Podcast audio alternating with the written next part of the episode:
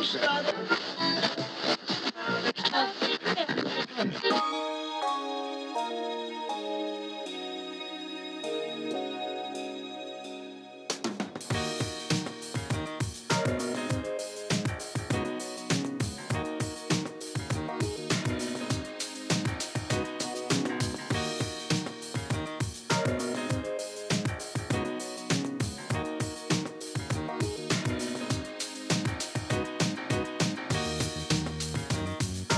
Au sommaire du radioblog de cette semaine, nous allons bien évidemment revenir sur l'affaire Alice Paquet. Nous parlerons également du décès d'Héloïse Dupuis qui est morte faute d'avoir reçu une transfusion sanguine. La rentrée manquée de Jean-François Lisée sera aussi à l'ordre du jour. Et puis, s'il nous reste du temps, je, je devrais avoir quelques brèves pour vous. Mon nom est Jean-Philippe Rousseau, bienvenue à ce 17e numéro du radioblog de Québec Presse.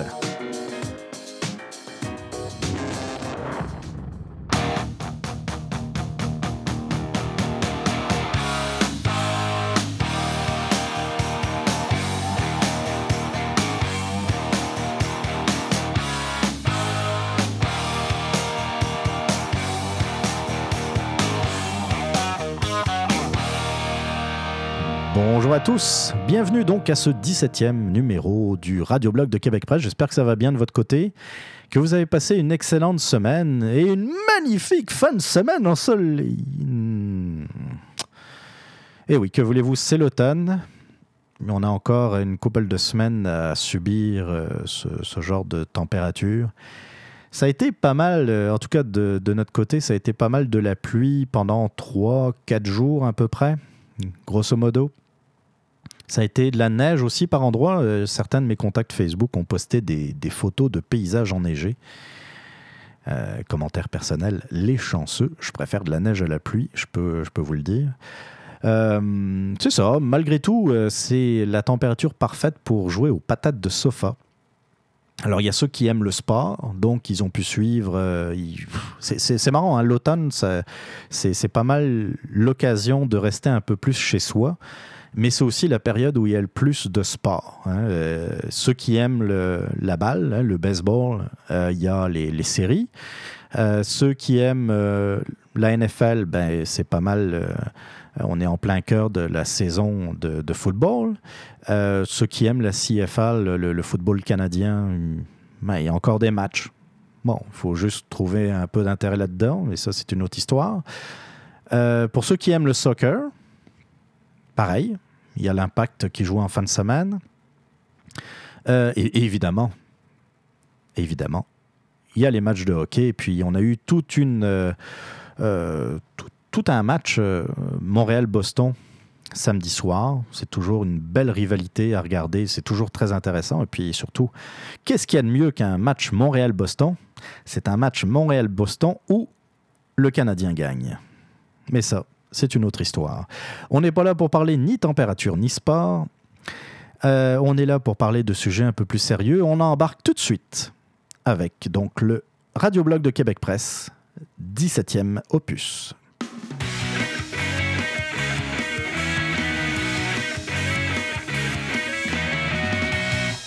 Je vais être bien franc avec vous, les deux premiers sujets de ce podcast sont assez touchés, merci. Euh, je vous dirais que ça a été assez difficile de, de me faire une, une, tête sur ces deux sujets. Il y en a un qui concerne la violence faite aux femmes. Euh, c'est le cas d'Alice, de, de l'affaire maintenant, euh, l'affaire Alice Paquette. Euh, puis c'est une affaire qui est encore en développement et qui va. Euh, une enquête a été ouverte de toute façon euh, déjà par euh, les services de police de la ville de Québec. Donc, c'est une enquête qui va suivre son cours et il est possible, il est probable qu'on en entende encore parler, qu'il y ait peut-être des nouvelles euh, qui, euh, vont, s'ajouter à ce que l'on sait déjà. La deuxième affaire concerne la liberté de culte et puis euh, la santé et la mort, dans le fond. Donc, ces deux sujets, euh, puis c'est le fun qu'on puisse, qu'on puisse ouvrir comme ça le, débat, parce que si, si, jamais je vous invite à, participer à ce débat, même si c'est c'est pas toujours facile de le faire par l'intermédiaire de, de courriels ou autres, mais, mais n'hésitez pas surtout à, à me donner votre avis. Peut-être que ça va aussi aider, m'aider moi-même dans ma réflexion, mais aussi aider les auditeurs, les autres auditeurs. Euh, on va commencer donc par l'affaire Alice Paquette.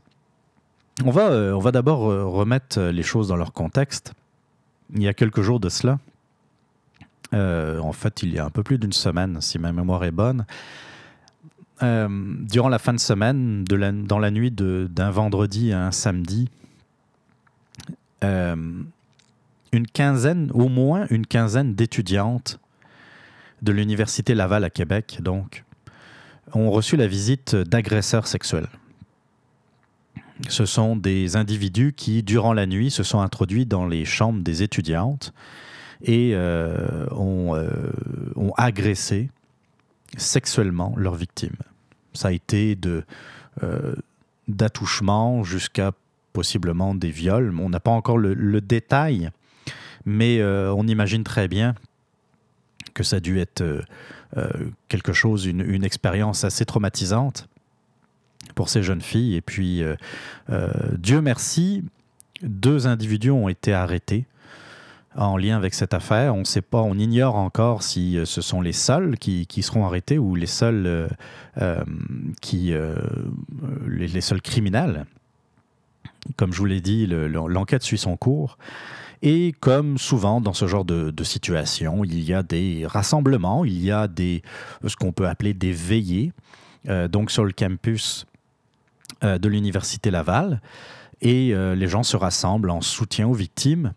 Il y a euh, des témoignages, il y a euh, des, euh, j'imagine, des poèmes, des, des, vous savez, le genre de choses pour, pour soulager un peu le, les victimes, et puis aussi, surtout pour les soutenir, et puis effectivement pour dénoncer ces actes ignobles.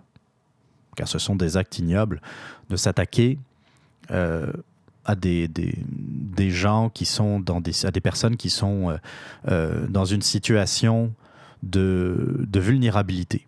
Puis, dans mon livre à moi, quand on dort, sur un campus universitaire, on est vulnérable. Euh, lors d'une de ces veillées, donc, ou lors de la veillée, peut-être qu'il y en a eu une, mais qu'importe, euh, une, jeune femme est, arrivée au micro et euh, a annoncé qu'elle avait été victime d'agressions sexuelles de la part d'un député provincial. Elle n'a pas cité son nom. Imaginez un peu la, bombe euh, que euh, euh, cette, cette, affirmation a, fait sur la colline parlementaire. Vous imaginez un député provincial a harcelé sexuellement une jeune femme. Je ne sais plus quel âge elle a, je pense 21 ans de mémoire, étudiante à l'Université Laval et euh, commotion donc dans le monde politique euh, au Québec. Et puis, évidemment, tout le monde se retourne. Qui, de qui parle-t-elle? Qui est cet agresseur? Euh, Puis la, première, la première réflexion que je me suis faite, et puis sans doute que vous vous êtes faite aussi, c'est j'espère, j'espère de tout cœur qu'on va pogner ce crotté, qu'on va le mettre en, en prison. J'ai j'ai zéro tolérance envers les agresseurs, quels qu'ils soient, agresseurs sexuels, pédophiles, euh, meurtriers, j'ai zéro tolérance. Puis je pense que vous euh, commencez à me connaître. Moi, je suis plutôt law and order, hein, la loi et l'ordre. Je suis pas du genre, je n'ai pas une grande compassion. Mon sac à compassion euh, par rapport à ce genre de criminel est assez vide. là, je suis pas je crois en une certaine réhabilitation dans certains cas, mais euh, quand on parle de, criminels sexuels, de violeurs, de voleurs, de, de, de, meurtriers, euh, non, euh, je, je, ne crois pas en la réhabilitation. Peut-être que vous, vous croyez en la réhabilitation, c'est votre droit, moi, je n'y crois pas.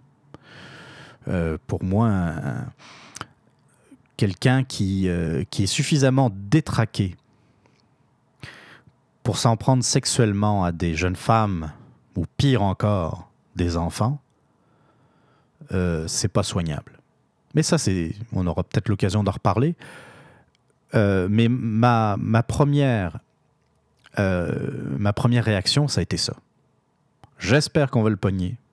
J'espère que la police va mettre la main dessus. Puis j'espère pour une fois qu'on va tomber sur un juge qui a de l'allure et qui, euh, qui ne va pas lui donner deux mois de prison, tu sais, avec euh, euh, mise à l'épreuve, avec une petite tape sur les doigts. J'espère que ça va être une, une condamnation exemplaire. Assez rapidement, donc, on, a regardé un peu à droite, à gauche qui ça pouvait être.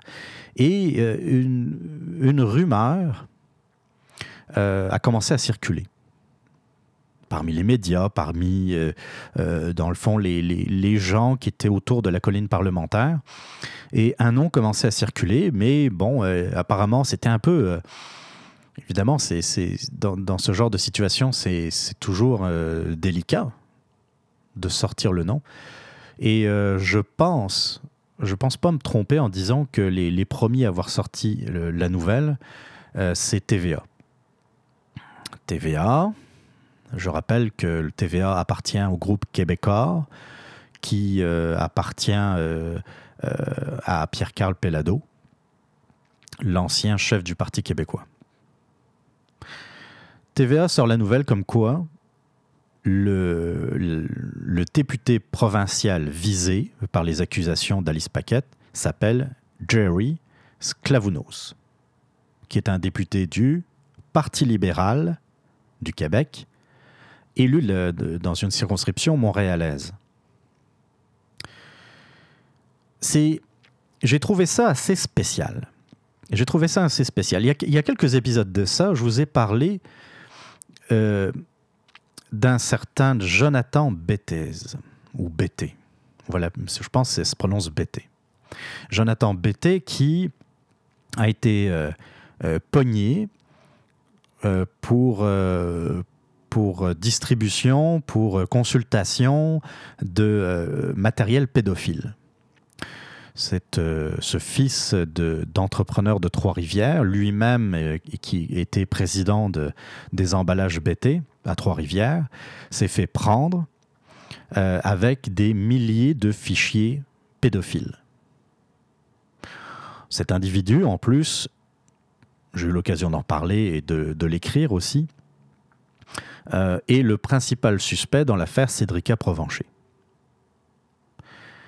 Il a fallu que euh, ce, cet individu soit accusé formellement et soit euh, déféré devant le, juge à Trois-Rivières pour que les médias le nomment.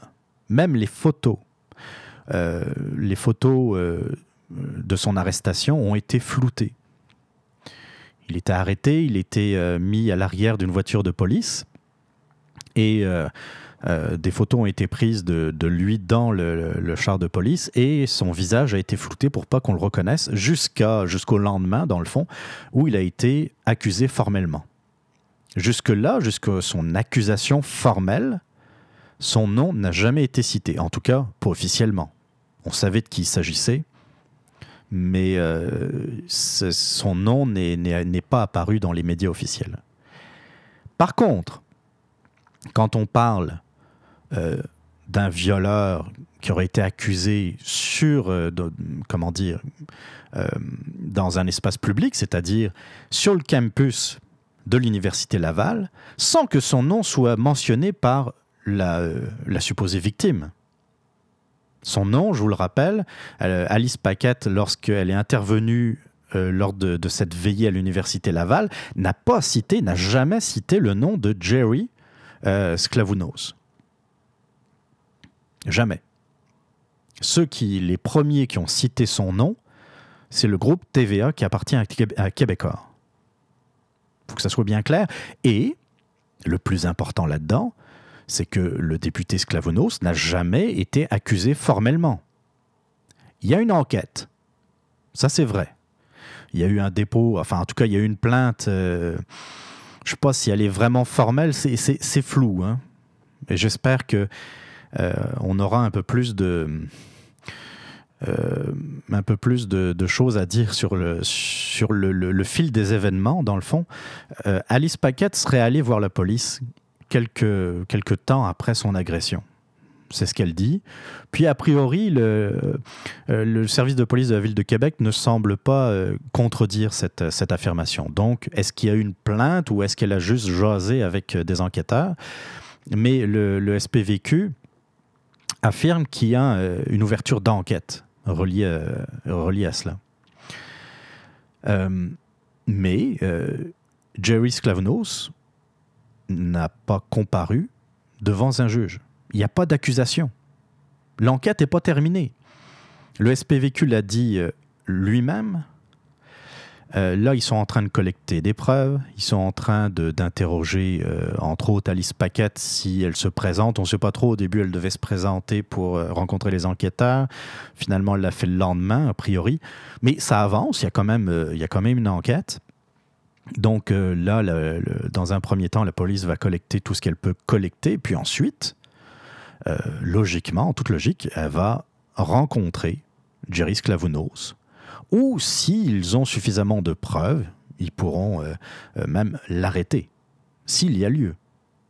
Puis ensuite, c'est la présentation et l'accusation formelle devant un, devant un juge de la ville de Québec. Mais pour l'instant, on n'est pas là. Vous voyez un peu la, la problématique ici. Vous avez d'un côté euh, Jonathan Bété, qu'on n'a pas pu nommer avant son accusation, ce qui est normal. Je considère ça normal.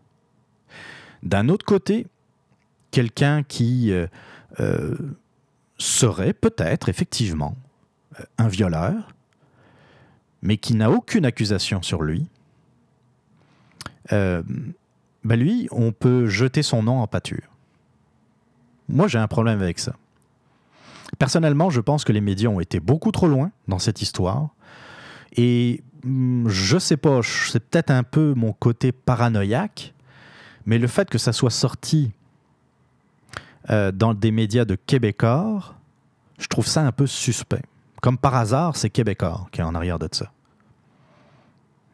On sait que, encore une fois, Pierre-Carl Pellado, puis là, on parle d'un député du Parti libéral euh, Pierre Carl a dû peut-être, je sais pas, on jase là.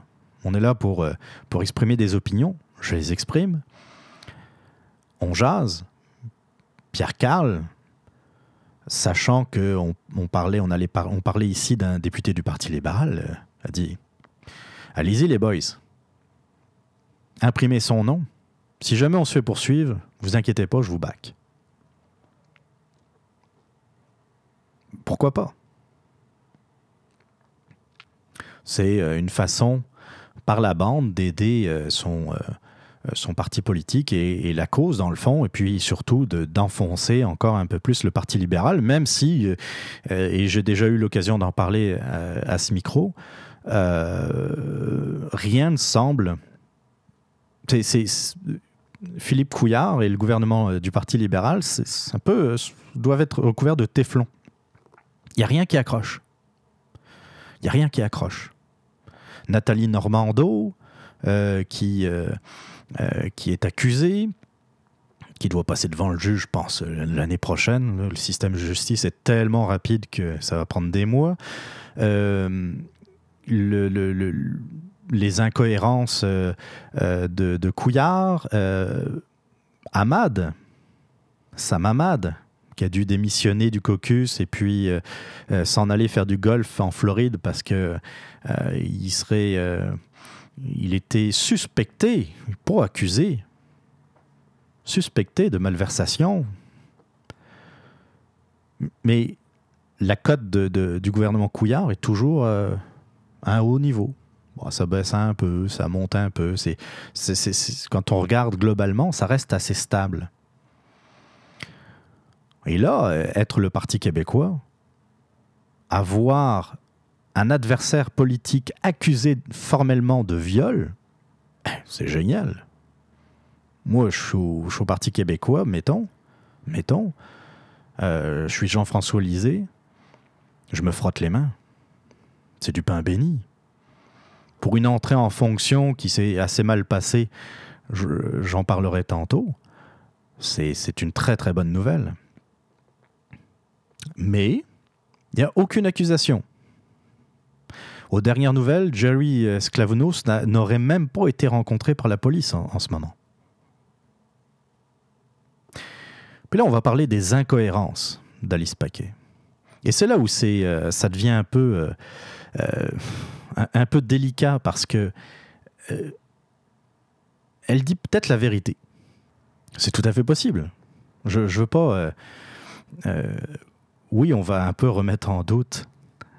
Je vais un peu remettre en doute euh, euh, ce qui s'est passé, mais, euh, mais peut-être que je me trompe, dans le fond. Je voudrais, pour illustrer un peu ce que je pense, et, je voudrais citer Luc Harvey, qui, euh, qui a répondu à un des commentaires de Paul-André Beaulieu euh, euh, sur sa page Facebook. Paul-André, je- j'en reparlais tantôt parce qu'il a apporté des éléments à, cette enquête, dans le fond, à cette enquête. J'ai horreur de ce terme, à cette enquête citoyenne. Mais dans le fond, a apporté quelques éléments qui pourraient nous aider à mieux comprendre ce qui s'est passé. Peut-être, peut-être pas. Et Luc Harvey nous dit dans le cas du député libéral, donc de, de Géry Sklavnos, les médias ont sorti une vidéo où celui-ci était un acteur. Effectivement, les, les, euh, les médias ont ressorti une très vieille vidéo où il jouait, euh, euh, très vieille et très mauvaise vidéo, une sorte de... Je ne sais pas si c'était un téléroman ou quelque chose de même, là, c'était euh, en anglais où il passait un peu pour un colon d'ailleurs dans, ce, dans ce vidéo, mais il était acteur. Puis il se trouve que l'extrait qui a été sorti par les médias est un extrait où il parle de sexe. Bon, soit il l'a fait, mais en même temps c'était un rôle. Je continue. Les médias sont allés filmer la maison du député, demander l'avis de la femme du député, demander à ses collègues comment il était avec les femmes, détruit tout ce que le député avait, famille et emploi, c'est ce que j'appelle un lynchage public.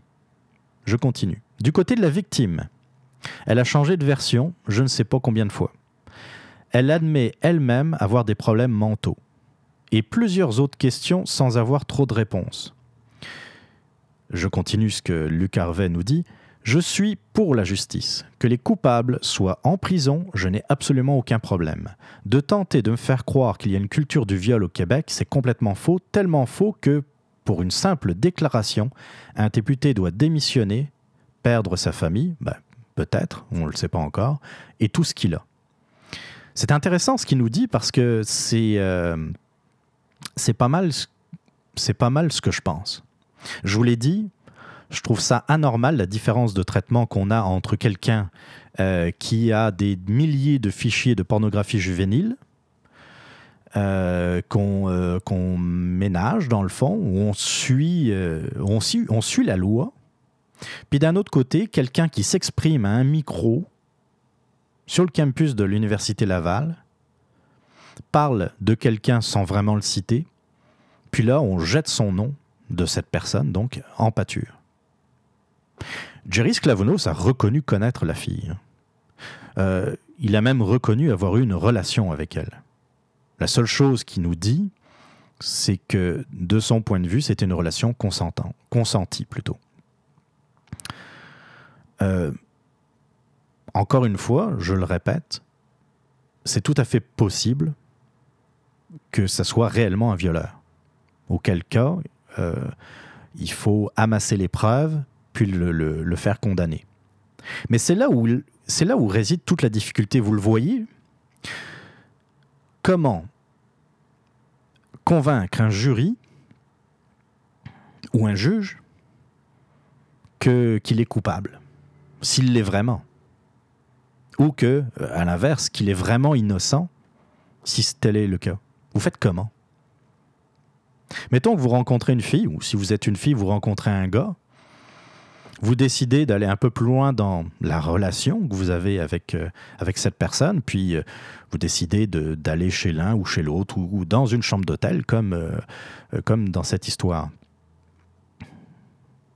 Là, si l'un des deux a envie de, de vraiment faire un coup de salaud à l'autre, le lendemain, mettons, la fille se dirige vers le poste de police le plus proche et puis porte plainte pour, pour agression sexuelle qui, va démontrer qu'il y a vraiment eu agression sexuelle ou qui va démontrer, sans l'ombre du moindre doute, qu'il n'y a pas eu agression sexuelle. Il va falloir remplir un acte notarié la prochaine fois que on décidera d'aller plus loin avec euh, euh, une personne. C'est, ça devient un peu compliqué. Euh, puis bonne chance. Bonne chance aux enquêteurs, bonne chance euh, aux juges euh, d'arriver à démêler cette histoire-là. Comme le dit Luc Harvey, il y a plein d'incohérences dans ce qui a été dit par Alice Paquette et son entourage. Dans un premier temps, on parlait qu'elle avait eu des points de suture relié à son agression. Puis après, ben, finalement, non, il n'y a pas eu de point de suture. Euh, on a compris que, dans le fond, les policiers du SPVQ lui avaient dissuadé de porter plainte parce qu'on parlait d'un député. Et puis en fait, non, absolument pas. C'est plutôt son entourage qui l'aurait convaincu de ne pas porter plainte. Et en parlant de son entourage d'ailleurs, J'aurais quelques mots à lui dire si, jamais il y en a qui sont à l'écoute, pourquoi pas, on ne sait pas. Hein. Euh, quand vous avez une, personne de, de, votre entourage comme Alice Paquette qui manifestement a, euh, comme elle dit elle-même, qui a des, des, problèmes de santé mentale et qui euh, s'exprime devant quasiment tous les médias. Je pense qu'elle a fait le tour de Radio-Canada, TVA, LCN. Euh, elle a écrit une lettre dans le Devoir ces, derniers jours. Euh, puis quand vous voyez qu'il y a, des problèmes dans, euh, dans la façon dont elle raconte ce les faits, dans le fond, il y a des contradictions. Tout le monde a noté des contradictions. Tout le monde. je serais son entourage, sa famille ou ses amis, j'irai la voir. J'ai Alice, Alice, calme-toi va voir les policiers, raconte-leur ce qui s'est passé, suis l'enquête, mais arrête de parler aux médias. Qu'est-ce que vous croyez qui est en train de se passer dans le camp de Jerry Sklavounos Jerry Sklavounos, c'est certain, il a déjà contacté ses avocats. Puis, son cabinet d'avocats passe, repasse tous les extraits audio, tous les extraits vidéo du témoignage d'Alice Paquette, puis révèle, note, prend en note toutes les incohérences. Et si jamais euh, cette affaire passe devant un juge, eh bien, le cabinet d'avocats arrivera avec euh, toutes ces notes et puis dire Vous êtes bien gentil, Madame Paquette, mais quelle version on doit, euh, on doit retenir? La version que vous avez dit à Radio-Canada, la version que vous avez dit à l'Université Laval, la version que vous avez écrite dans cette lettre au devoir Quelle version doit-on prendre en compte? Quelle est la bonne version? Quelle est la véritable version? Alors je comprends. Vous allez peut-être me dire, mais elle est traumatisée, euh, elle s'embrouille je comprends ça, mais de là à dire à un moment donné qu'elle a été blessée au point de recevoir des, points de suture, c'est quand même, euh, on parle de, quelque chose de bien concret, de bien précis. C'est pas, euh, pas comme confondre un jeudi avec un vendredi. Vous voyez ce que je veux dire? C'est pas comme confondre. Oh, est-ce que on a fait ça à la première rencontre Mais ah, c'est ça aussi. Elle a rencontré Jerry Sklavounos ils sont pas du même bord politique, c'est assez clair. Et puis, il euh, n'y a pas besoin d'être euh, euh, d'être très intelligent pour s'en rendre compte. elle doit être plus du genre, j'imagine, peut-être que je me trompe, mais j'imagine plutôt à gauche, genre Québec solidaire. Lui, il est parti libéral. Euh, ils Euh, jase politique. Et puis apparemment euh, elle le dit elle-même elle a été attirée par, euh, par le député libéral. Et puis elle a décidé de le suivre dans sa chambre. Là il y aurait eu une relation sexuelle qui d'après ce que dit Alice Paquette n'aurait pas été consentie. Ça aurait été une relation plutôt violente. Ça lui aurait pas plu. Elle s'en va. Puis je ne sais pas combien de temps après, mais après euh, ce premier événement, elle revoit Jerry Sklavounos, puis elle décide de le resuivre dans sa chambre une nouvelle fois. Là, déjà, il faut qu'on m'explique. Elle nous dit qu'elle n'a pas du tout apprécié, puis qu'elle voulait euh, mettre les choses au clair, pas apprécier sa, première rencontre, si, je puis dire, sa première rencontre au moins intime, et qu'elle voulait mettre les choses au point. Soit, elle a raison, mais.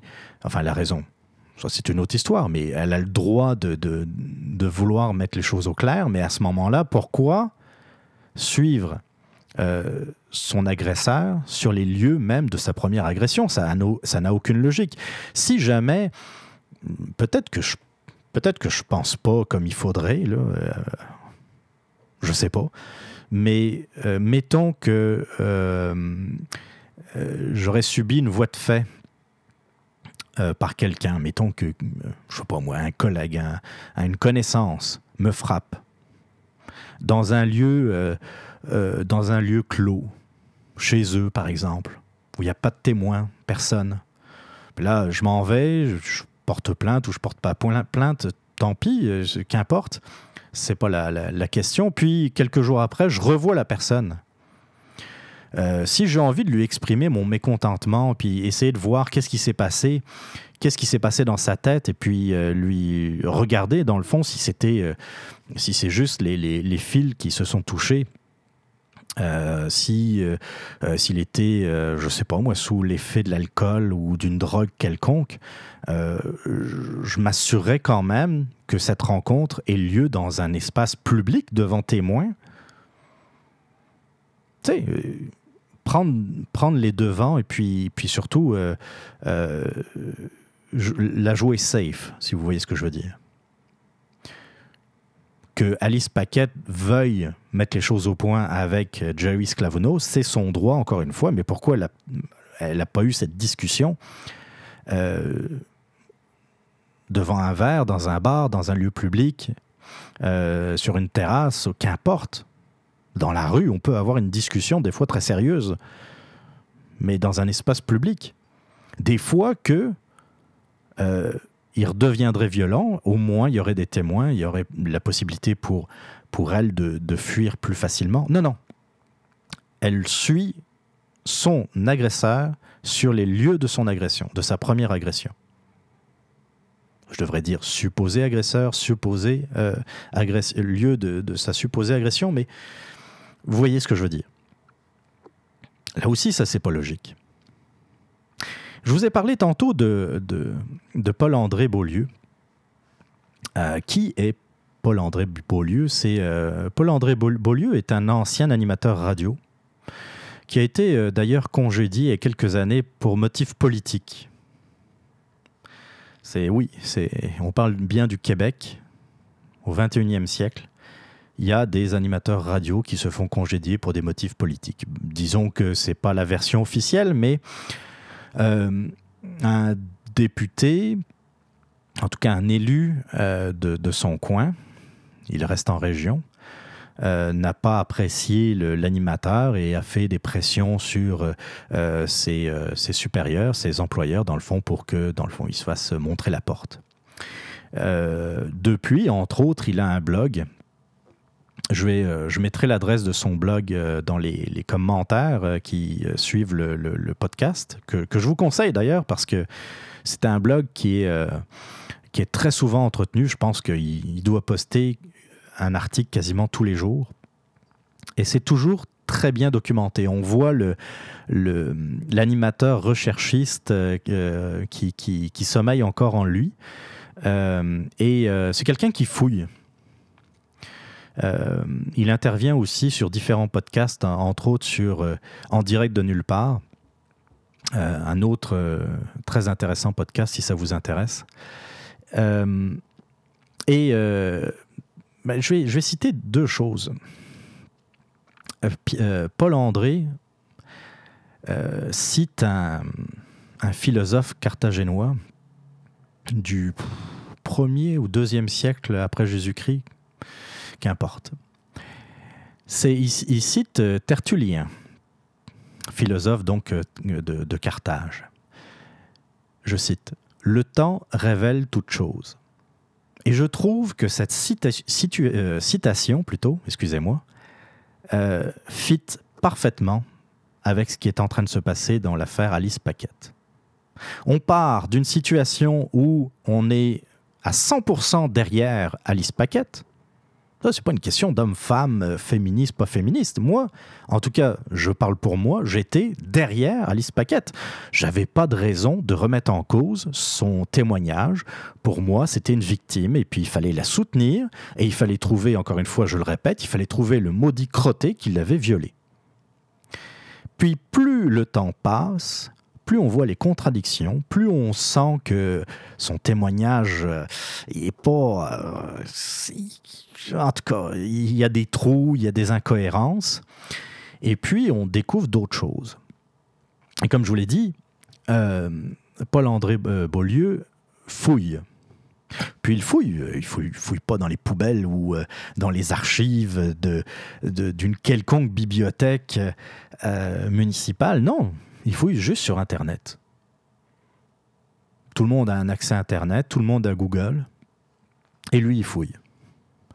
Il fouille à partir du nom d'Alice Paquette, et puis il remonte. Il remonte à filière. Alice Paquette, étudiante au cégep Garneau, oui, ça, ça fit. C'est tout à fait ça. Puis là, en fouillant, il découvre que dans le fond, euh, Alice Paquette est une ancienne prostituée. Alors attention,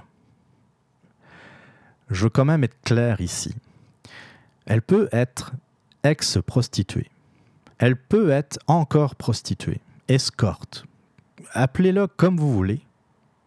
Ça ne donne pas le droit à quiconque d'abuser d'elle. D'accord? Je veux pas euh, lire des, recevoir des messages où on dirait, ben oui, t'as trouvé que dans le fond, c'était une, ancienne prostituée, fait que t'excuses les, les actes de, euh, supposés de Jerry Sklavounos. Absolument pas. Absolument pas. Je trouve ça juste curieux que euh, aucun média n'en ait parlé et il est naturel de se poser cette question. Quand elle a suivi Jerry Sklavounos qui a une réputation assez sulfureuse, merci, c'est vrai. Il a une réputation de, euh, comme on, pourrait appeler, de coureur de jupons. Euh, est-ce qu'elle a suivi donc Jerry Sklavounos en tant que hmm, fille qui a été cruisée dans le fond par, euh, par le député libéral ou qu'elle suivait un client? Je sais pas, j'ai pas cette réponse. Est-ce que vous l'avez? Moi, je ne l'ai pas. Mais la question se pose quand même. Euh, en fait, euh, c'est ça. Euh, Paul-André Beaulieu a, mis la main sur différents textes euh, où il est question d'Alice Paquette comme euh, présentée comme ex-prostituée. Elle intervenait dans, euh, dans le cadre de conférences sur la prostitution, des, choses très sérieuses, des sujets très sérieux. Hein. Je ne veux pas forcément vous le lire, mais enfin, c'est expliquer le, travail du sexe avec des, anciennes prostituées, des policiers, des, anciens clients, etc. C'est très louable. Aucun problème avec ça. Sauf que je comprends pas qu'on n'en ait pas juste parlé, fait mention. Euh, euh, Jerry Sklavounos, député libéral, on le dit, sa fonction. Alice Paquette, oui, elle est étudiante, mais il n'y a pas juste ça. C'est une ancienne travailleuse du sexe et oui, peut-être que ça peut avoir un rapport avec l'affaire. Peut-être pas. C'est vrai. Mais à l'heure actuelle, à l'heure où on se parle, j'ai pas la réponse. Je trouve ça donc très spécial et poursuivre euh, ce que les écrits de Luc Harvey, euh, si jamais il n'y a pas d'accusation, si jamais cette affaire ne se rend jamais devant un juge, parce qu'il y a plein de raisons qui peuvent, euh, arriver. Alice Paquette peut finalement abandonner les, les, poursuites, ça peut arriver. La police enquête, puis finalement n'arrive pas à trouver suffisamment de preuves. Ça peut arriver aussi. Si vous voulez, c'est sa parole, la parole de la victime contre la parole de Jerry Sklavounos. À l'heure actuelle, de ce que l'on sait de l'affaire, c'est ça. Il y a eu, euh, euh, d'après ce qu'on a compris de l'affaire, Alice Paquette se serait rendue à l'hôpital quand même, et euh, il y aurait eu l'utilisation de ce qu'on appelle le kit du viol. Bah, c'est pas exactement le, vrai nom, mais c'est connu comme, sous ce nom-là, qu'est-ce que vous voulez, mais en fait, c'est euh, une sorte de trousse médico-légale. Dans, le fond, les, médecins font différents prélèvements à la suite d'un viol et euh, c'est gardé. C'est gardé même pendant plusieurs années. C'est pas quelque chose qui euh, est détruit après 15 jours parce que, on le sait aujourd'hui, les victimes de viol, ben, parfois portent plainte tout de suite mais plus souvent qu'autrement, attendre des semaines, des mois, parfois même des années avant de porter plainte. Porter plainte pour viol, c'est pas quelque chose de très facile. D'accord? Donc ça peut se comprendre, puis c'est très bien que euh, la procédure, dans le cadre de prélèvement euh, de, sperme, euh, se fasse de cette façon. Le problème là-dedans, c'est que Jerry Sklavounos reconnaît avoir eu des relations sexuelles avec, avec Alice Paquette. Donc, si jamais on retrouve l'ADN du député libéral, il n'y a personne qui va tomber à terre, là. Personne qui va tomber à terre. Et puis, euh, OK, il a reconnu avoir une relation sexuelle, on a trouvé son ADN. Bon, ben, ça, match. Mais euh, l'ADN ne va pas nous dire, on aura beau regarder dans le, plus gros, le plus dispendieux des télescopes, ou des, télescopes, euh, en tout cas euh, des, microscopes plutôt, ben, on n'aura pas la réponse, est-ce que c'est de l'ADN issu d'un viol ou pas? À moins que les recherches scientifiques aient vraiment fait d'énormes progrès ces derniers temps, mais à mon sens, on ne le sait pas. Justement, quand il, au début, lorsqu'il était question de, points de suture, de blessures, ah, ça, concordait un peu avec un viol, mais depuis, ça a été contredit. Par Alice Paquette elle-même. Elle-même l'a dit, non, non, euh, euh, c'est vrai que j'ai dit au début que j'avais été blessé, que j'avais, j'avais dû avoir des points de suture à l'hôpital, mais en fait, non, c'est pas vrai. Il est spécial. Donc, pour revenir, euh, pour revenir à, Jerry Sclavuno si jamais il n'y a pas de preuves et ça ne se rend jamais devant un juge. Jerry Sklavounos, il pourrait très bien euh, porter plainte pour diffamation. Mais là, là où ça risque d'être, d'être drôle, entre guillemets, c'est qu'il pourrait très bien se retourner euh, euh, contre le groupe québécois, TVA, LCN, puis dire Hey, euh, c'est parce que vous, avez cité mon nom alors que je n'étais même pas accusé. Par ici, les dommages et intérêts. C'est un grand groupe. Euh, ils font des milliards. Tu sais, c'est sûr que euh, payer ne serait-ce que même quelques millions en dommages et intérêts à Jerry dirait, comme dirait quelqu'un, ça, ça va leur en toucher une sans faire bouger l'autre. Mais ce qui, est, ce, qui, est important dans ce genre de situation, c'est la condamnation. Le groupe québécois, TVA, serait condamné pour diffamation. On n'est pas encore rendu là, mais quand même. D'un autre côté, pensez à ce, à ce Jerry Sklavounos, si jamais il est innocent. Si jamais. Encore une fois, on jase. Pour l'instant, il n'y a aucune preuve, à moins que vous sachiez des choses que j'ignore, mais il n'y a aucune preuve, que ce soit d'un sens comme d'un autre. Faut rester, on, essaye de rester objectif. Mais si jamais il est innocent, là, hey, bonjour la réputation. C'est vrai qu'il avait une réputation sulfureuse. Je le dis encore, il, avait la réputation d'un coureur de jupons, mais coureur de jupons, ça c'est une chose. Dommage pour sa femme, sa famille. Mais violeur, c'est une toute autre chose. Imaginez sa réputation complètement scrappée. Je ne sais pas s'il est élu dans un château fort libéral, mais il y, a des, il y a quand même des maudites limites à se faire réélire, à faire réélire un violeur. Je sais que il y a des gens qui ont été euh, cités dans différentes commissions sur la corruption, puis qui ont quand même réussi à se faire réélire euh, dans leur circonscription, mais quand même. Détourner de l'argent, c'est une chose. Violer une jeune fille, c'est une toute autre chose. Mais si jamais il est innocent.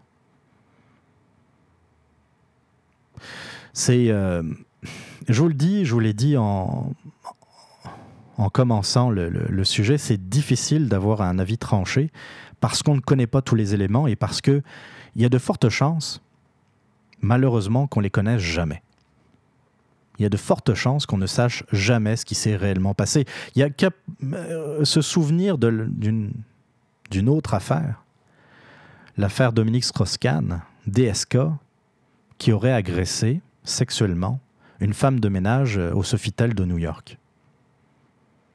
Il n'y a jamais eu de condamnation. Pourquoi? C'est sa parole contre la sienne. Lui dit que la femme de ménage était consentante, et euh, la femme de ménage dit que c'était une agression sexuelle. Il y a eu euh, non-lieu. Dominique Strauss-Kahn a quand même dû quitter euh, la présidence du Fonds monétaire international, mais lui aussi avait toute une réputation. Sauf que, à la différence de Jerry Sklavounos, pour l'instant en tout cas, il y a plusieurs femmes qui ont révélé par la suite que oui, Dominique Strauss-Kahn euh, les avait harcelés sexuellement.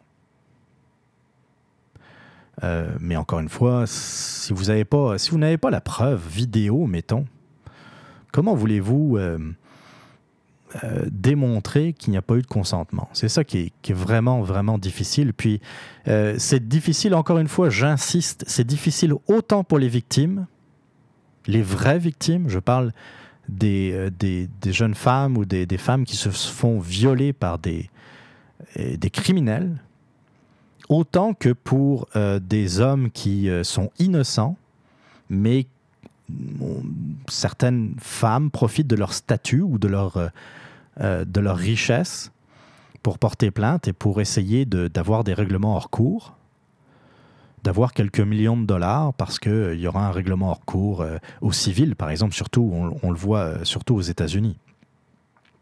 drôle, de, drôle de période que l'on vit. J'ai hâte de voir un peu, je vous l'ai dit, l'avancée de l'enquête et puis les, prochains développements. Si jamais il y a des développements d'ailleurs suffisamment intéressants, bien on aura évidemment l'occasion d'en reparler.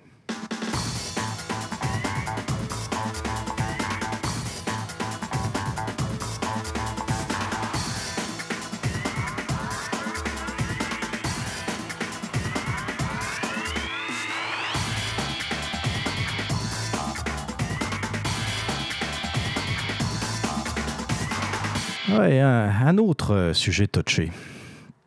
Je voudrais, euh, avant de commencer, je voudrais remercier un auditeur, Rodolfo, qui nous écoute depuis le Brésil. Chanceux. Ben, je parle surtout par rapport à la température qu'il doit y avoir euh, là-bas au Brésil, qui, qui nous a suggéré un sujet très intéressant que j'avais un peu mis de côté, je vous avouerai franchement, parce qu'à un moment donné, il faut faire, faut faire du tri dans les sujets. Euh, c'est l'affaire Héloïse Dupuis. Alors, qu'est-ce que c'est que cette affaire Héloïse Dupuis? Héloïse Dupuis euh, était gravement malade, euh, soignée à l'hôpital, et à un moment donné, je, simplifie pour la compréhension de tous, et à un moment donné, il a fallu faire une transfusion. Elle a refusé la transfusion.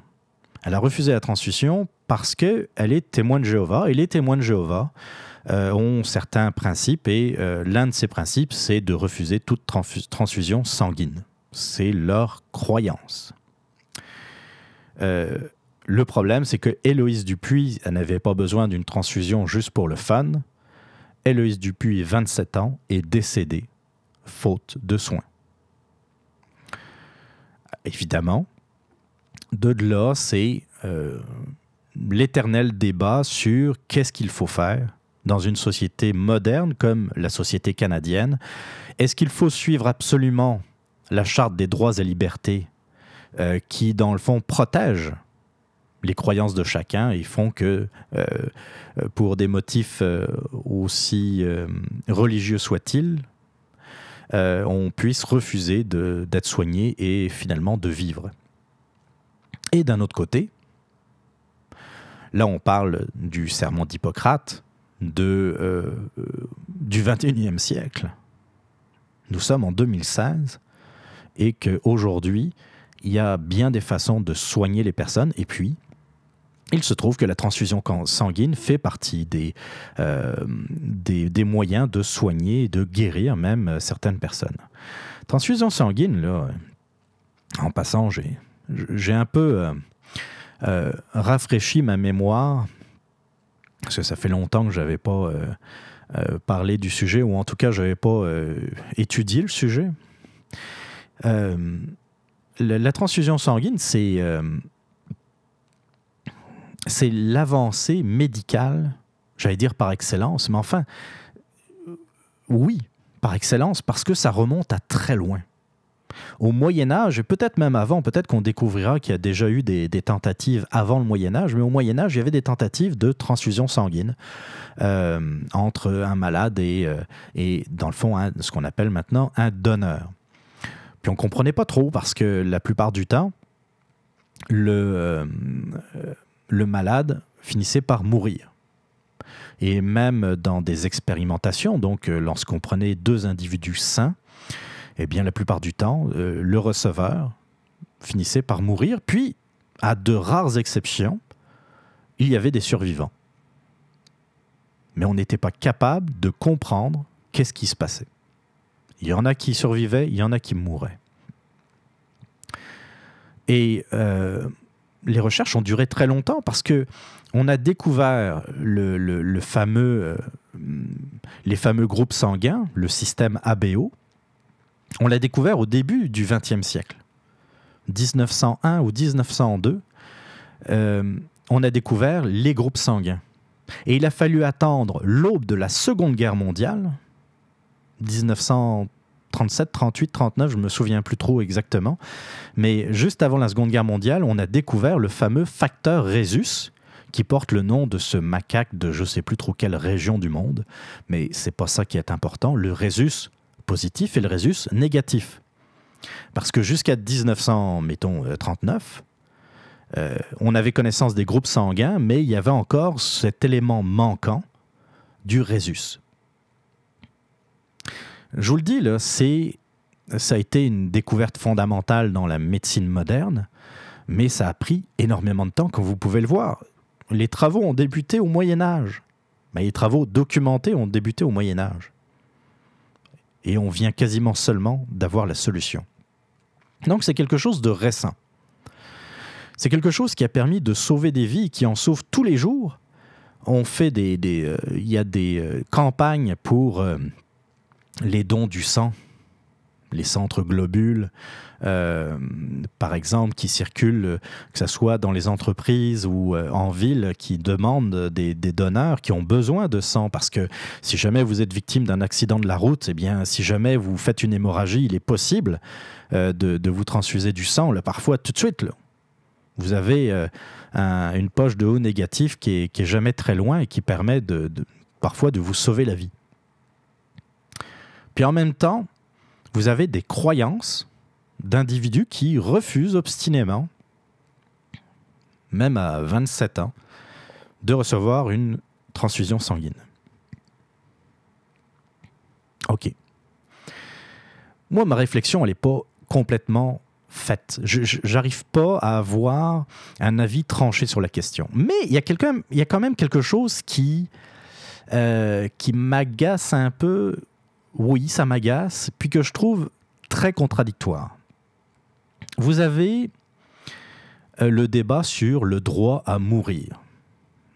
que certains d'aucuns appellent le droit à mourir dans la dignité. C'est-à-dire que, dans le fond, dans une certaine situation où vous souffrez trop, par exemple, où vous êtes rendu un légume, ou euh, vous voyez, vous êtes dans un état où euh, sincèrement, vous n'avez plus nécessairement de fun à vivre parce que vous êtes gravement malade, eh bien, euh, il y a désormais des lois qui autorisent euh, à recevoir une aide pour faciliter hum, la mort, c'est-à-dire faciliter une sorte de, une forme de suicide. Alors vous avez les partisans du droit à mourir, puis ces mêmes personnes parfois nous disent mais c'est scandaleux de euh, refuser une transfusion sanguine aujourd'hui en 2016. Encore une fois, je ne, veux pas juger si c'est effectivement niaiseux de refuser une transfusion sanguine. Je dis juste que c'est assez spécial d'entendre euh, des défenseurs du droit à mourir défendre le droit, l'obligation, dans le fond, de la médecine à transfuser quasiment par la force quelqu'un qui refuse une transfusion sanguine. Je trouve ça spécial. Je trouve ça tout à fait contradictoire. J'aime beaucoup Richard Martineau. Vous, connaissez mes opinions, vous, connaissez Richard Martineau, vous savez donc que y a, sur beaucoup de sujets, on est d'accord. Mais il y a un sujet sur lequel je ne pense pas que j'arriverai à être d'accord avec, avec Richard Martineau, c'est par rapport à la religion. Moi, je ne suis pas croyant. Tu sais, je me considère comme athée. Mais j'ai la prétention en tout cas j'essaye de l'être, d'être un athée ouvert. C'est-à-dire que, dans le fond, je suis quelqu'un qui ne croit pas, mais euh, je, je suis pas, euh, j'ai pas eu la preuve quelconque que euh, un Dieu n'existait pas ou qu'un Dieu existait. J'ai beau chercher, j'ai beau réfléchir, je n'arrive pas à démontrer euh, quoi que ce soit par rapport aux croyances et à la religion. Ben, disons que la religion m'exaspère pas mal plus que les croyances, dans le fond, si vous voulez que je vous dise franchement. Euh, mais bon, ça, c'est une autre histoire. Je ne veux pas rentrer là-dedans, surtout qu'il y a déjà quasiment une heure de podcast de passé. Euh, et Richard, il est catégorique, lui, c'est de la faute de la religion, c'est la religion qui a tué Héloïse Dupuis c'est scandaleux, blablabla. Bon, déjà un premier point, témoin de Jéhovah, religion, j'avoue que j'arrive pas à mettre ça dans le même sac. Dans certains pays, dans pas mal de pays, d'ailleurs, les témoins de Jéhovah sont considérés comme sectaires. C'est donc une secte. Au Canada, le pays euh, de la Charte des droits et libertés, les témoins de Jéhovah, c'est comme n'importe quelle autre religion. Déjà, ça, à mes yeux, c'est un problème quand une, religion est prête à vous laisser mourir juste pour des croyances, je ne sais pas vous, mais moi, j'ai un gros problème. C'est correct de, de vouloir se battre, de vouloir défendre ses croyances. J'ai aucun problème avec ça. Ben, du moment que ça reste dans la légalité, bien entendu. Quand je dis battre, c'est euh, débattre, je devrais dire. Euh, euh, c'est quelque chose qui, à mon sens, devrait être protégé. Tu sais, je ne crois, je ne crois pas, je ne suis pas un croyant, mais j'ai énormément de respect pour les gens qui ont la force de croire. Puis il faut pas les prendre de haut, euh, comme d'ailleurs parfois le fait Richard, en les prenant pour des niaiseux qui, qui croient en un conte de fées. C'est comme ça qu'il compare la Bible, le Coran ou, comment dire, quel, quel que soit le, texte sacré d'ailleurs, pour lui, c'est un conte de fées. Euh, peut-être qu'on ne lui a pas expliqué plus jeune qu'on euh, parle ici de symbolique, de, euh, bref, d'image. C'est pas, c'est pas, c'est, pas un livre de recettes là où effectivement y a, ça a commencé par Adam et Ève. enfin, vous voyez la suite.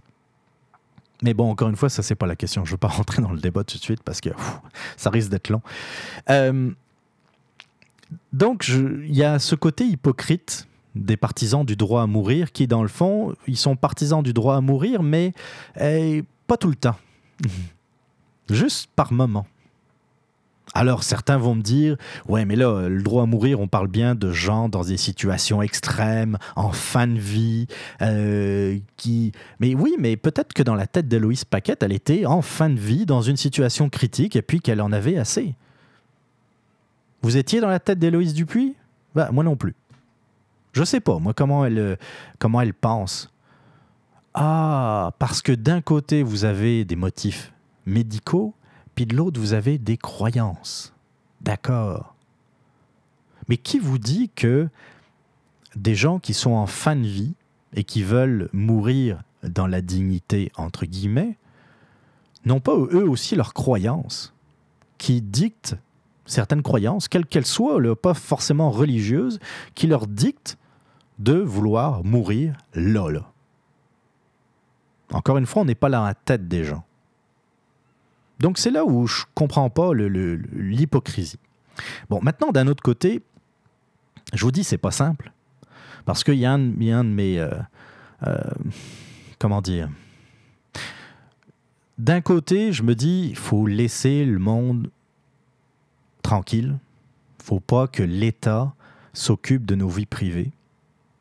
Puis d'un autre côté, je me dis, maudit, on est en 2016 il y a eu, comme je vous ai expliqué, des progrès considérables qui ont été faits grâce aux recherches médicales, grâce à la transfusion sanguine.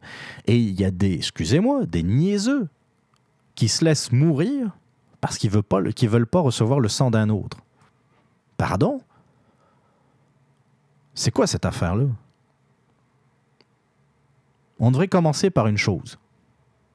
Toujours agir sur le bon sens moi, j'adore euh, l'Amérique du Nord en général et le Québec en particulier. J'adore euh, la mentalité que, nous avons ici qui met en avant le bon sens. Tu sais, quand on parle du GBS, hein, le gros bon sens, ben c'est ça.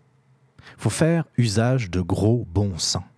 Et de se dire, OK, les témoins de Jéhovah, là, right now, c'est une secte. Puis à partir du moment où euh, on identifie les témoins de Jéhovah comme une secte, parce qu'on considère qu'ils peuvent être dangereux pour leur, euh, euh, voyons, les croyants, des témoins de Jéhovah, c'est pas le terme que je cherchais, mais enfin, vous voyez ce que je veux dire.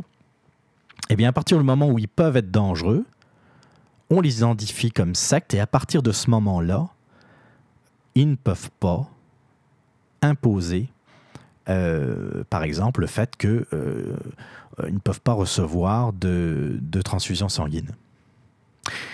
Il y a une enquête aussi qui devrait être faite, à mon sens.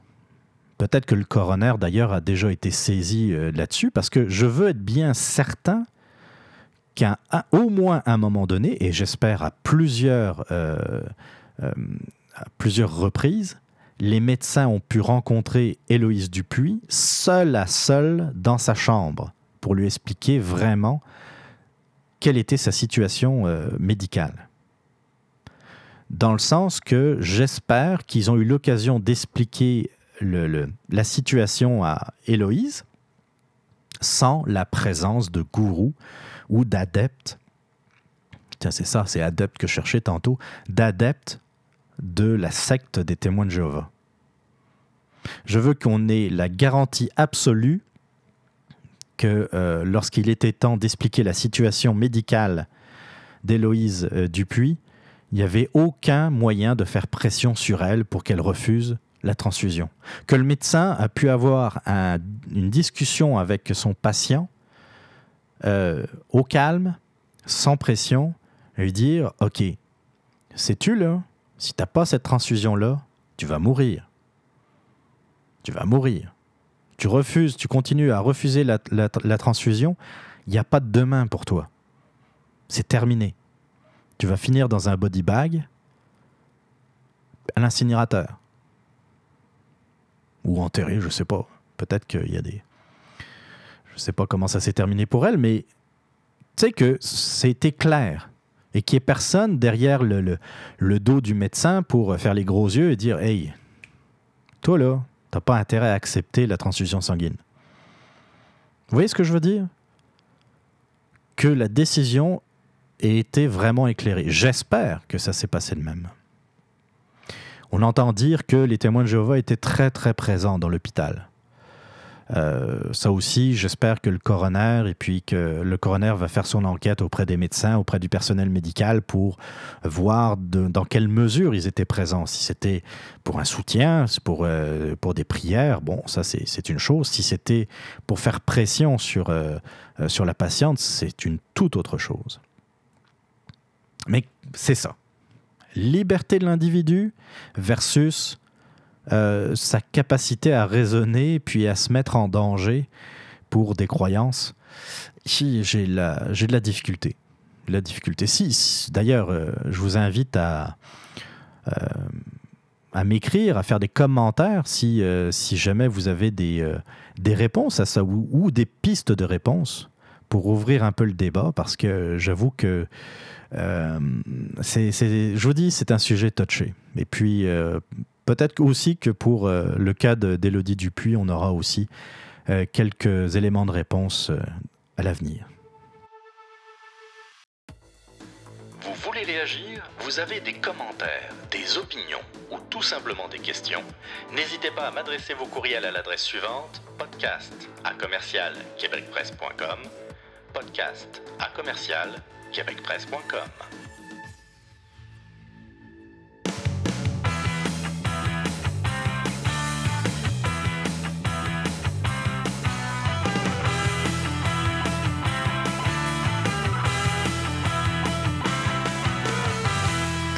Ouais, je regarde l'heure. Wow.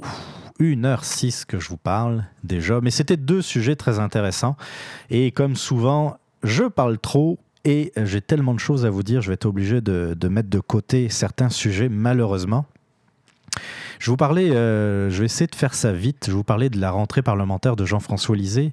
Euh, Jean-François Lisée, donc euh, nouveau chef du Parti québécois, si, vous étiez en hibernation euh, quelque part et que vous, avez, manqué cette nouvelle, euh, élu, élu honorablement nouveau chef du, Parti québécois.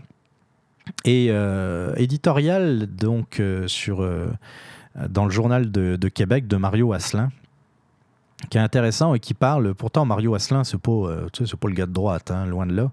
Lui, il parle d'une rentrée bien ordinaire de la part de euh, Jean-François Lisée, et puis je cite les résultats du premier sondage avec Jean-François Lisée à la tête du PQ n'ont rien pour exciter les membres du Parti québécois. Le spécialiste Brian Braggett, en parlant de l'absence d'effet Lisée, affirme que la hausse de 3 points du Parti québécois n'est même pas une hausse statistiquement significative.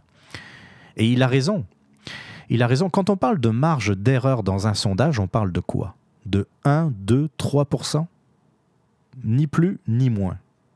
Et là, il y a eu une augmentation de 3% du Parti québécois. C'est quasiment la marge d'erreur de la plupart des sondages d'opinion.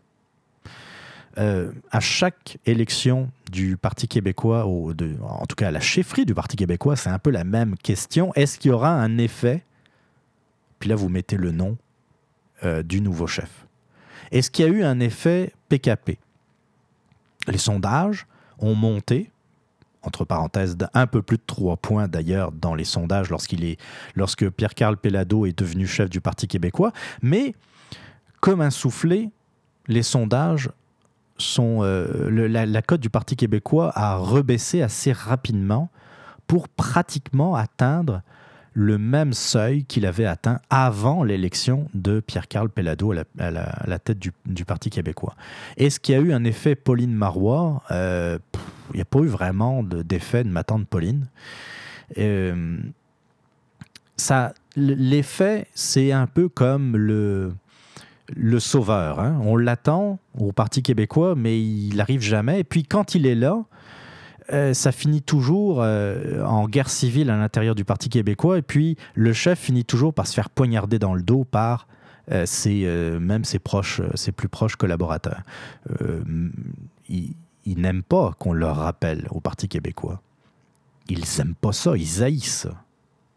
Mais moi, le meilleur argument que je ressors avec des gens du Parti québécois qui me, me parlent de René Lévesque, René Lévesque qui est comme le, le, Dieu absolu au Parti québécois. Puis c'est vrai, c'est une figure emblématique au Québec. René Lévesque fait partie des grands qui ont euh, participé à la, euh, à la construction du Québec. J'aime leur rappeler que même René Lévesque a été poignardé, a été euh, poussé vers la sortie par le Parti québécois, par son propre parti. Tous les chefs du Parti québécois ont fini un jour ou l'autre par se faire sortir par leurs membres. Ben, regardez tous les chefs. Euh, mais puis le parti n'est pas non plus très vieux. Le, Parti québécois, quoi, a été fondé en 76. Tous les chefs ont fini par être poussés vers la sortie. Parfois, ils ont démissionné par eux-mêmes. Euh, il y avait des bonnes raisons. On pourrait citer Lucien Bouchard qui, pour euh, des raisons familiales, mais si on se remet un peu dans le contexte de l'époque, Lucien Bouchard, euh, il était pas mal euh, euh, tiraillé au sein du Parti québécois par le fameux SPQ libre. Tu sais, la, gauche du Parti québécois n'aimait pas vraiment Lucien Bouchard. Ça, c'est un exemple. Ah, c'est vrai, il y a peut-être Jacques Parizeau qui, à la suite de la défaite référendaire de 95, a un peu été comme c'était, il y avait une question d'honneur là-dedans. Tu sais, quand on perd une élection, quand on perd un référendum aussi important que, que celui de 1995, il est normal d'en subir les conséquences. Jacques Parizeau avait mené les troupes avec Lucien Bouchard pour le oui à l'indépendance du Québec. Ça n'a pas, ça n'a pas fonctionné. Euh, bon, euh, en bon chef, il a démissionné. Mais il serait resté je suis persuadé que les membres du Parti québécois auraient fini par le, le foutre dehors. On continue.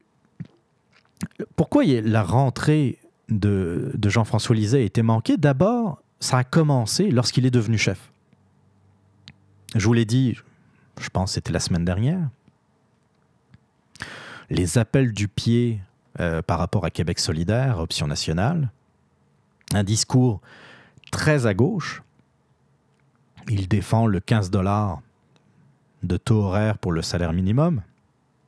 Je ne sais pas si j'aurai l'occasion, malheureusement, d'y revenir d'ailleurs euh, euh, aujourd'hui, mais j'aurais bien aimé vous, parler du, salaire minimum à 15 dollars, de cette proposition, si on peut dire. Il y a beaucoup de choses à dire là-dessus. Euh, il, y a, il, y a, déjà ce, côté-là. Puis, la semaine dernière, Jean-François Lisée nous dit, j'allais dire, ose nous dire qu'il est contre toute baisse d'impôts.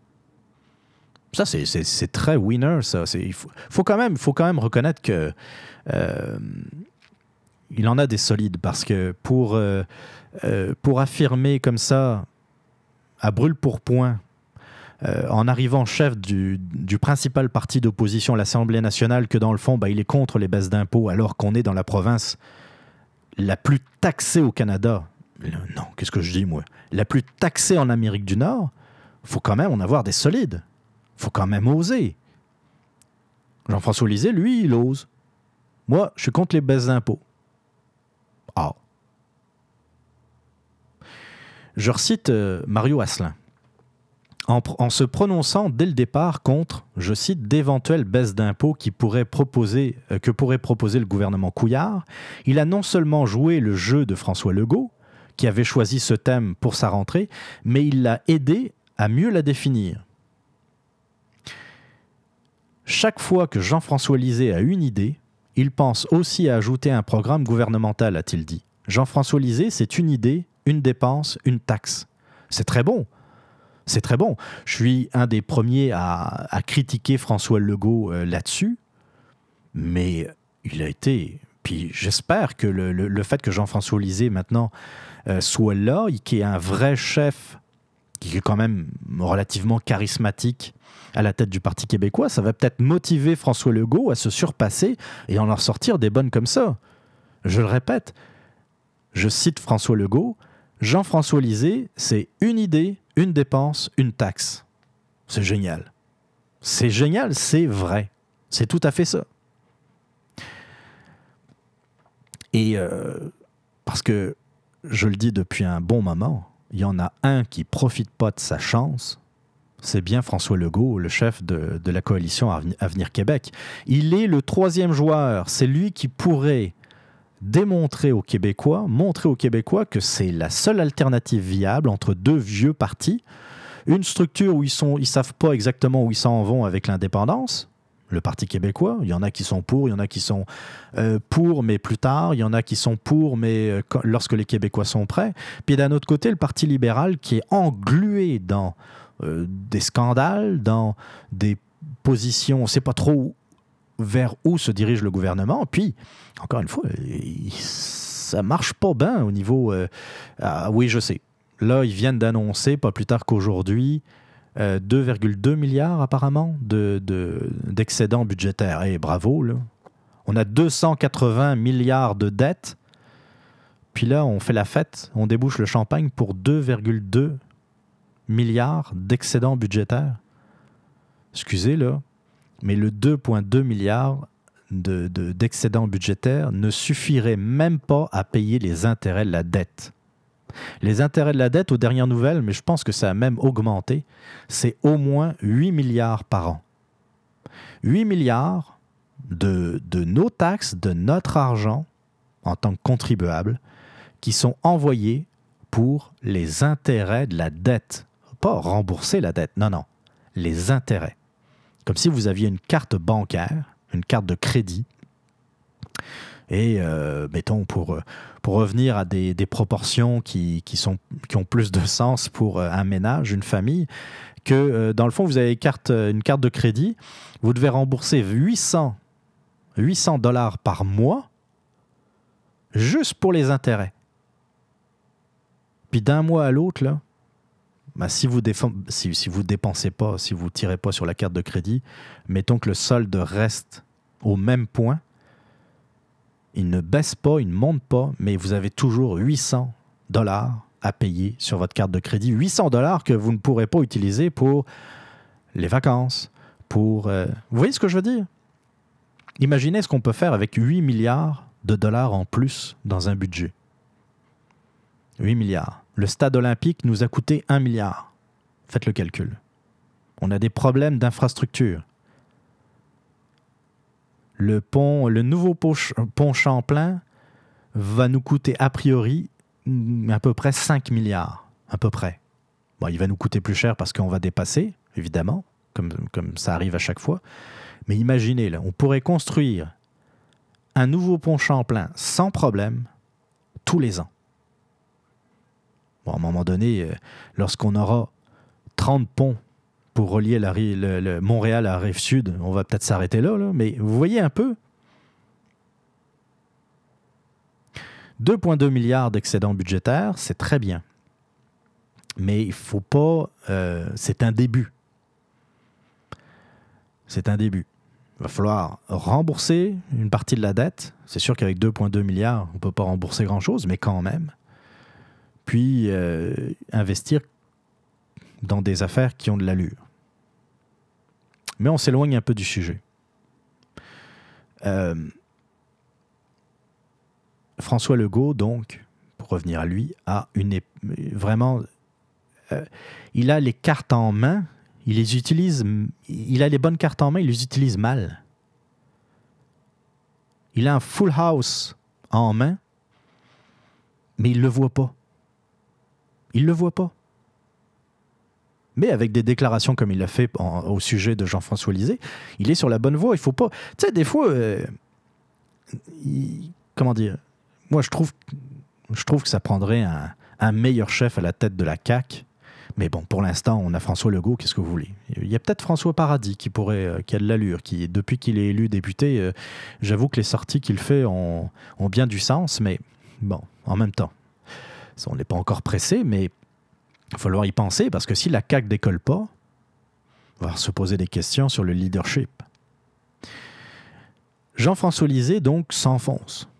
Là, récemment, il disait qu'il ne comprenait pas que euh, Philippe Couillard ne soit pas au courant que Jerry euh, Sklavounos, on l'a cité, on en a parlé en long et en large en début de podcast, ne comprenait pas qu'il n'était pas au courant des déviances et puis de l'affaire qui concernait son député. Philippe Couillard dit non, moi je n'étais pas au courant. Et Jean-François Lisée de dire que oui, oui, la police contacte régulièrement les partis politiques pour les informer de, des éventuelles enquêtes qu'il y a sur certains de leurs membres. chose euh, croustillante, c'est que les services de police ont, euh, communiqué avec les médias en disant euh, non, pas du tout.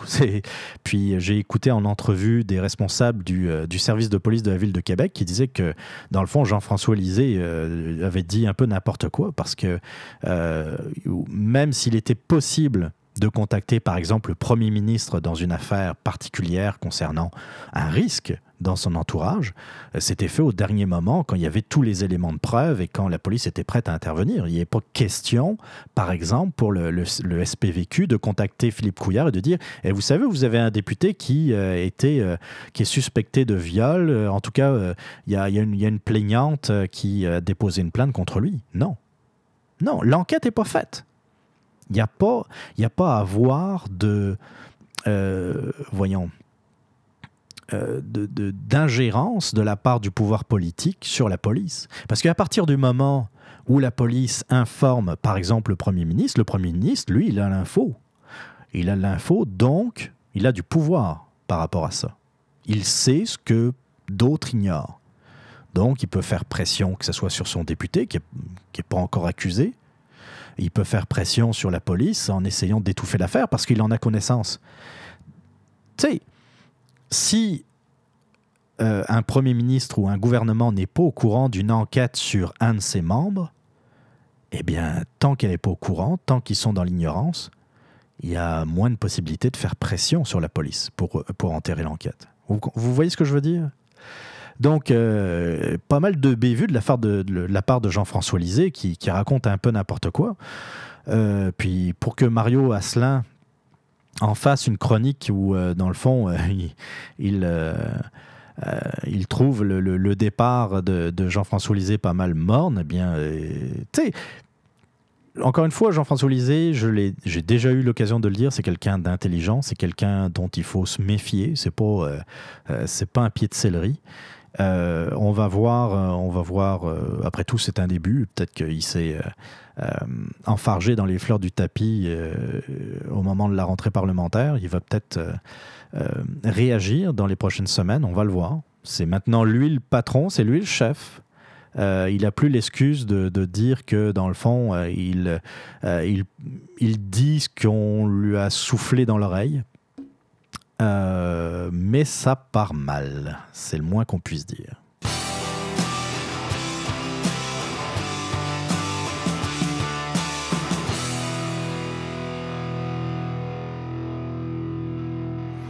Ouais, on peut dire que ça va être un long podcast. Je vais euh, ah oui, on va faire quelques brèves quand même. Euh, on m'a envoyé, je remercie Pascal qui, euh, qui m'a envoyé un lien vers un article euh, pour faire suite au podcast de la semaine dernière où je parlais de, de la taxation des boissons gazeuses.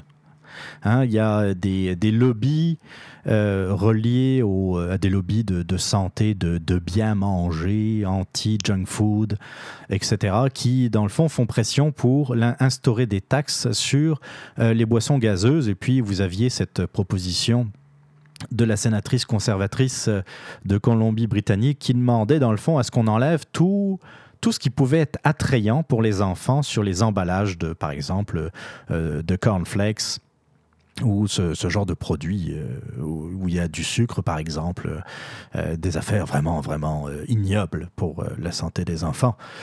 Bien évidemment. Et donc, Pascal m'a envoyé ce, lien vers un article où on parle de Ricardo. Ricardo, vous connaissez Ricardo Larrivée, cette star désormais internationale de la cuisine québécoise.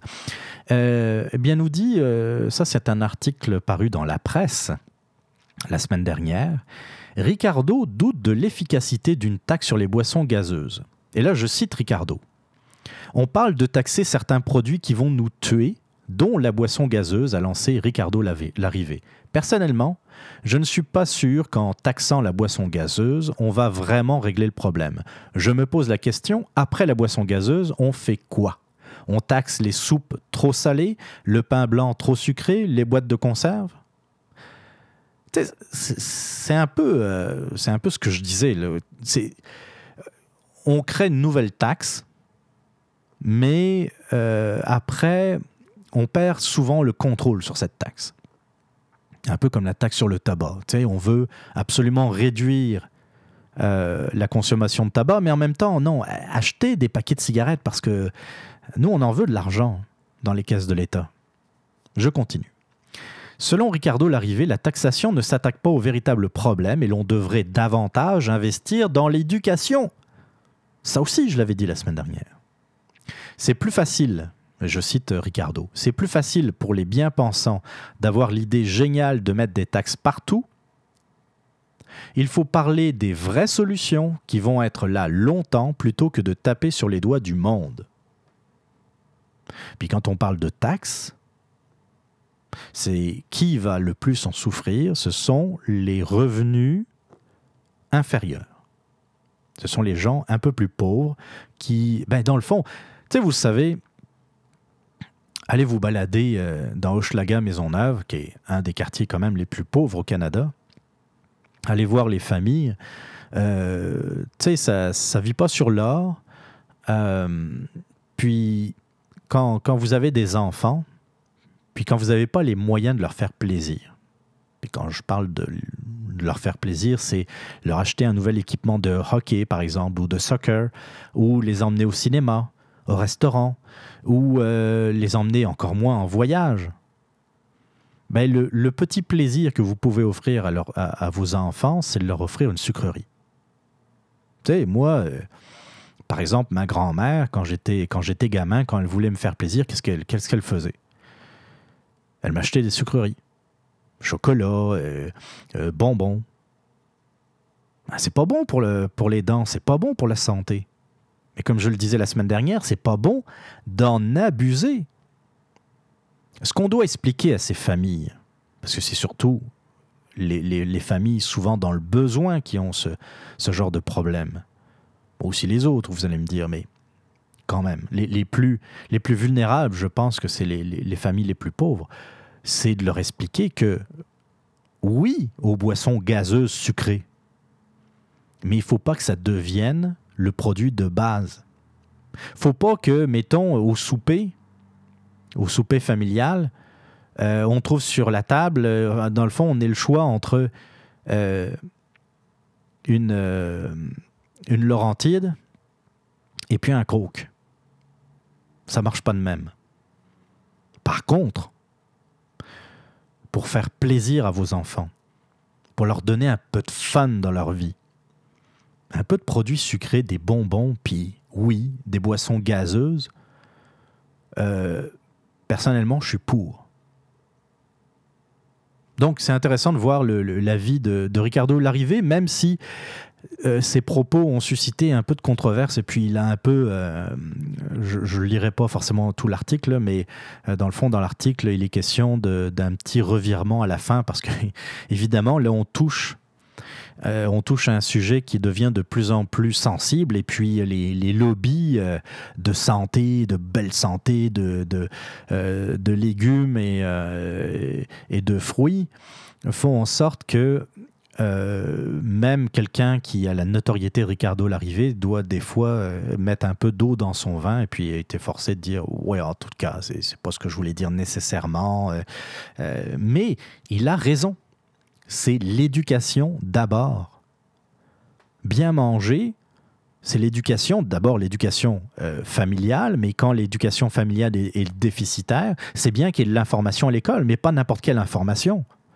Tu sais, si c'est de l'information donnée par un, professeur gauchiste qui va nous dire, vous savez, Coke, Coca-Cola, c'est une grande multinationale capitaliste, c'est le diable, ils essayent de vous vendre des cochonneries pour vous tuer plus tard. Non. Non. Non, juste avoir un discours, encore une fois, je le répète, du GBS. Gros bon sens. C'est correct de euh, manger des cochonneries de temps en temps. C'est pas correct de manger des cochonneries tout le temps. C'est tout. Il n'y a pas besoin d'aller plus loin. Pas besoin d'inventer des taxes. Je l'ai dit tantôt, on est l'endroit en Amérique du Nord le plus taxé. Vous n'allez pas nous rajouter une taxe. Il y a, Junior à Ottawa qui a déjà l'idée de, qui parle de plus en plus d'une taxe sur le carbone. Hey, on va se garder une petite gêne. Laissez-nous un peu respirer quand même. Ouais, j'avais vraiment, vraiment beaucoup de sujets encore à, vous parler. Je voulais vraiment vous parler du, salaire minimum à 15 piastres. Je vais garder ça pour la semaine prochaine. Euh, je vais vous parler, pour, pour terminer cette, euh, ces brèves, je vais vous parler de notre cher ami Adil Cherkaoui. J'ai déjà eu l'occasion d'en parler pendant la campagne de la chefferie. Adil Cherkaoui a partagé sur... Euh, sur son compte Facebook un, statut assez particulier qui a d'ailleurs suscité euh, beaucoup d'interrogations de la part euh, de Lise Ravary euh, dans le Journal de Montréal. Je cite notre cher Adil Cherkaoui. L'islam vaincra. Les musulmans s'en sortiront encore une fois vainqueurs. Les nouvelles invasions barbares échoueront, inshallah, comme cela a été le cas pour les croisades et l'impérialisme. Les peuples musulmans résisteront et ils finiront par battre leurs ennemis les, envahisseurs et les traîtres, ce n'est pas un rêve, c'est une promesse divine, une certitude. Et là donc, je finis la citation en passant, et là donc Lise Ravary, puis d'autres euh, commentateurs, de dire, euh, d'interroger Adil Sharkawi, qu'est-ce que vous voulez dire de, quoi il est question?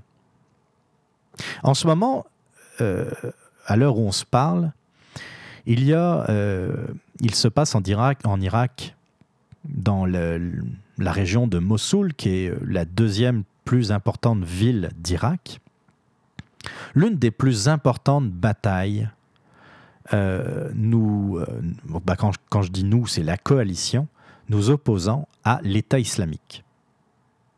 C'est la plus grosse bataille.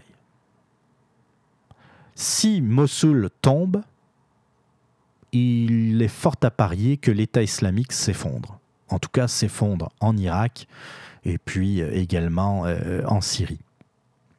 Euh, il y a les forces armées irakiennes, il y a les Kurdes, il y a d'autres aidés bien sûr par la coalition, les, Américains et en particulier et les Français également sont en soutien au sol parce que il y a par exemple de l'artillerie française qui, qui pilonne depuis l'Irak les, euh, les positions de l'État islamique, euh, mais aussi euh, des soutiens aériens de, bombardement, donc pour aider les, les, les forces en, présence. alors quand on voit que la, principale actualité reliée au monde arabo-musulman, ben, c'est la reprise de Mossoul par je ne veux pas appeler ça les forces démocratiques, on ne sait pas vers quoi on s'en va, mais par des gens plus modérés, beaucoup plus modérés que l'État islamique, mais entre nous, euh, c'est pas bien difficile d'être plus modéré que l'État islamique. Puis d'un autre côté, vous avez le statut d'Adil Sharkawi, qui est flou, mais en même temps, mais en même temps pas, pas si flou que ça. On sait très bien entre vous et moi de quoi il veut parler. On sait très bien entre vous et moi euh, qu'il prend position contre la coalition. Et donc, c'est un soutien. C'est un soutien qui, n'en a pas le nom, mais c'est un soutien qu'on devine euh, pour l'État islamique, pour ISIS. Ce gars-là est citoyen canadien. D'accord? C'est tout ce que j'ai à dire sur le sujet.